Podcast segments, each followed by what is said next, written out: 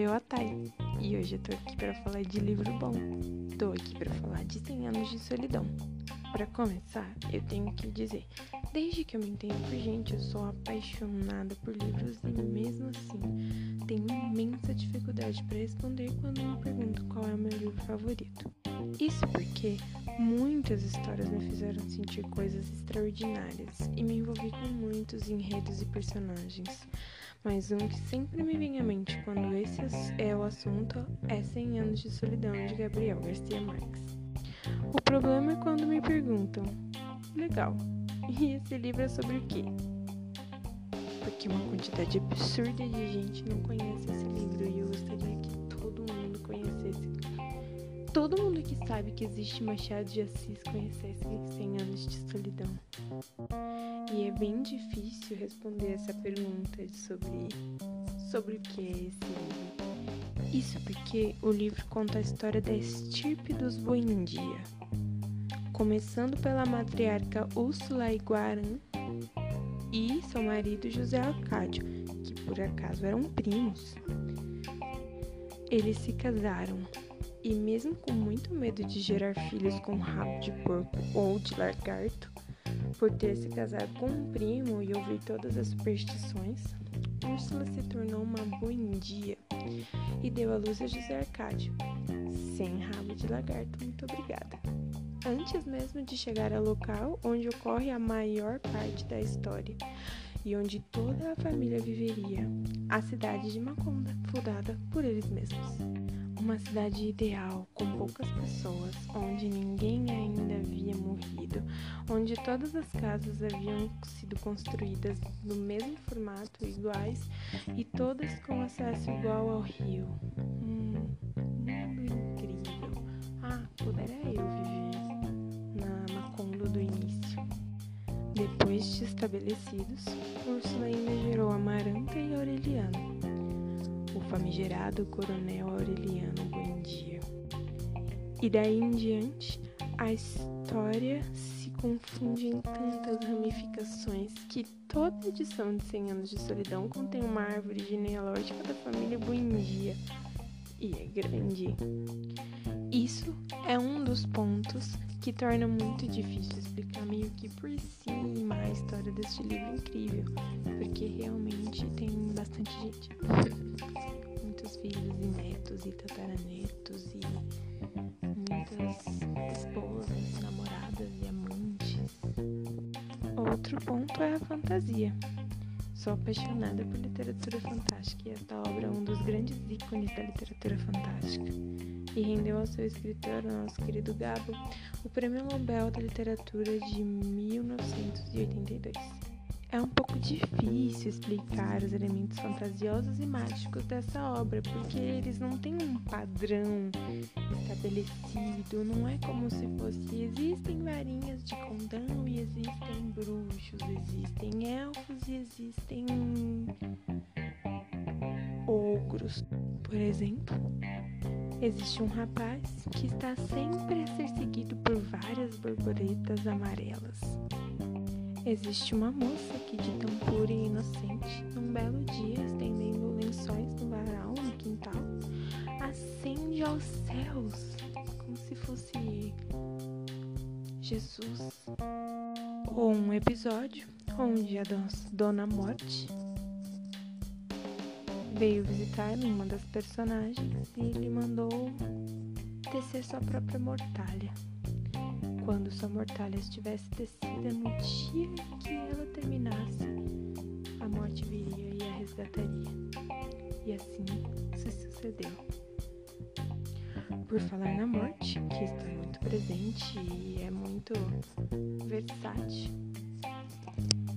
Uma vez, um personagem foi expulso do mundo dos mortos porque não aceitou morrer. E a ele foi permitido continuar em espírito, vagando pela terra e continuando seus estudos.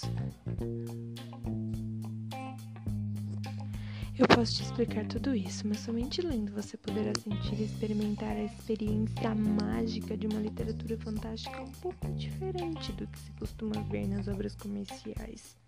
por ser revolucionária e carregada de memória e significado. Até aqui, o que tornou pouco difícil explicar a obra, o tamanho da família dos Buendia, a fantasia. Mas além de tudo isso, outro aspecto fundamental desta obra é o aspecto histórico já que a obra reflete muito a história da própria Colômbia, a presença de guerras e ditaduras, o que causa identificação com países, não só a Colômbia, mas países, outros países latino-americanos que viveram momentos de ditadura e situações de opressão, a presença da companhia bananeira, que foi um ponto importante e aconteceu na infância do nosso escritor, mesmo que nós não usamos a biografia para analisar uma obra literária. Estou analisando uma obra literária, né? Estou falando sobre ela para vocês. E para mim é muito importante mencionar os aspectos históricos que permeiam a história para explicar como ela é rica do significado da identidade cultural e da identidade histórica também. Será que agora deu para entender como é difícil responder a uma simples pergunta: qual é o seu livro favorito e sobre o que ele é? Bom, quando se trata de 100 anos de solidão, eu ainda não consegui ser sucinta. Mas mesmo assim, sempre que eu tenho uma chance, que eu tenho uma voz, eu gosto de falar de como a literatura de 100 anos de solidão mudou a minha vida. O que falarei a partir de agora eu vou usar como base o estudo da Michelle Márcia Cobra Torre, que se chama Literatura, História e Memória, em Gabriel Garcia Marques. 100 anos de solidão, o general em seu labirinto e o outono da patriarca publicado em 2017 pela Faculdade de Letras da Universidade Federal de Minas Gerais. A princípio, a obra 100 Anos de Solidão nasceu, publicada em 1967, nasceu em meio ao que é chamado um boom da literatura latino-americana, que estava acontecendo a partir de 1960, mais ou menos. Mais ou menos. No momento de seu nascimento, existiam casas editoriais que davam mais foco, quando publicando livros, a livros que tivessem uma maior, um maior aspecto cultural e maior qualidade literária. Esses editores, eles optavam por construir uma literatura, ao invés de focar no comercial ou no, nos lucros um pouco arriscado, mas eles estavam criando uma literatura, uma identidade. Mesmo assim, a qualidade da literatura desta obra é tão elevada que o livro fez barreiras nacionais e internacionais se quebrarem, fazendo com que o livro fosse lido não somente na Colômbia. O livro se tornou popular em todos os países latino-americanos, a maioria e, e foi traduzido para várias línguas, chegou até a Europa, com popularidade na Europa. Há quem defenda que o sucesso dessa literatura e a busca por ela pelos latino-americanos seja por uma busca de identidade pelos cidadãos, a identidade cultural. Quando você lê um livro, você se vê nele, você vê sua identidade nele, as suas memórias nele,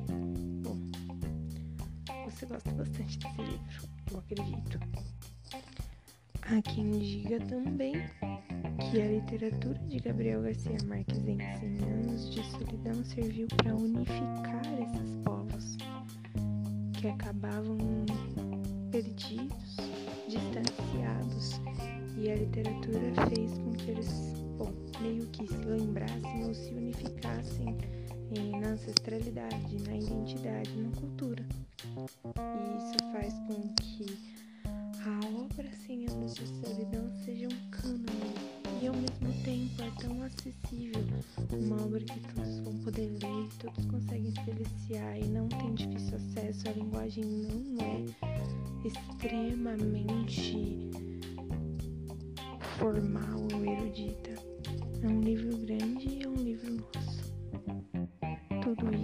amigos, é somente a ponta do iceberg de 100 anos de solidão.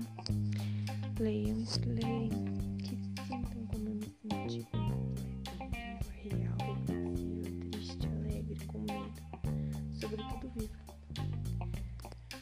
Este é um livro vivo, uma história que vive em nós e eu sempre o recomendo a todos.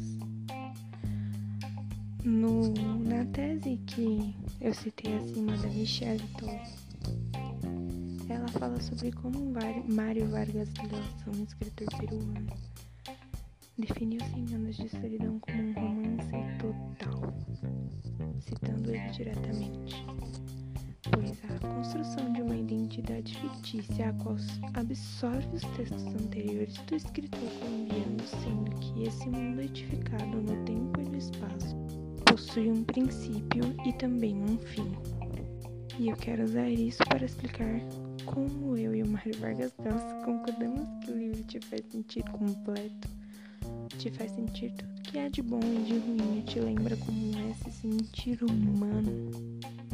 Amores, paixões, dores, lutos, desejos, ganâncias, intrigas, saudade, dor de novo.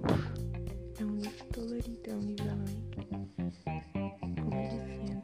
São diversos momentos, inúmeras histórias, uma quantidade absurda de personagens bem construídos e elaborados. E muito bem elaborados.